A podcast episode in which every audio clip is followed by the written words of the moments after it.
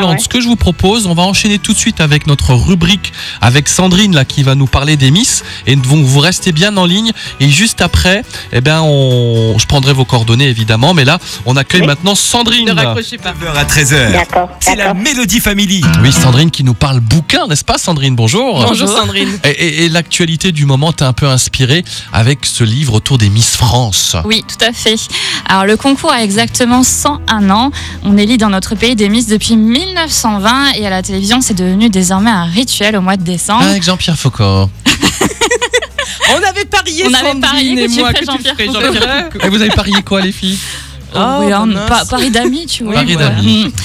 Donc durant un an, il y a une jeune femme qui représente la France au quinte quoi du monde, mais elle va aussi à la rencontre des Français. Et l'an dernier, pour célébrer le centenaire, Sylvie Tellier, qui est la directrice de la Société Générale, a publié un livre dans lequel elle retrace les moments forts. Cet ouvrage, c'est une mine d'anecdotes historiques. On découvre le début des concours de beauté en France, d'abord réservé à une élite, jusqu'à ce qu'une agricultrice remporte la couronne. Des photos d'anciennes Miss, de sacres et de spectacles. On fait connaissance avec la première Miss France, Agnès Souret, et on constate les nombreux changements qu'a subi le concours. Alors bien sûr, le physique compte toujours autant, mais il est aussi important qu'une Miss soit cultivée et intelligente. Et on apprend également de nombreuses choses sur Geneviève de Fontenay, sans qui le concours ne serait pas le même. On nous parle aussi de l'après-concours, ce que les Miss sont devenues, et pour la plupart, c'est un véritable tremplin. Au final, on se rend compte que derrière le titre se cache une vraie famille, un conte de fées avec ses bons, mais aussi ses mauvais côtés. Et c'est un ouvrage que vous pouvez retrouver chez l'éditeur hors collection. Ah c'est bien, c'est un livre original que tu ça. as reçu sous le sapin l'année dernière. tu Voilà, donc ça peut Ah ouais. faire vraiment une idée cadeau beau de Noël. cadeau. Et donc c'est vraiment une émission que tu regardais depuis que tu es toute petite?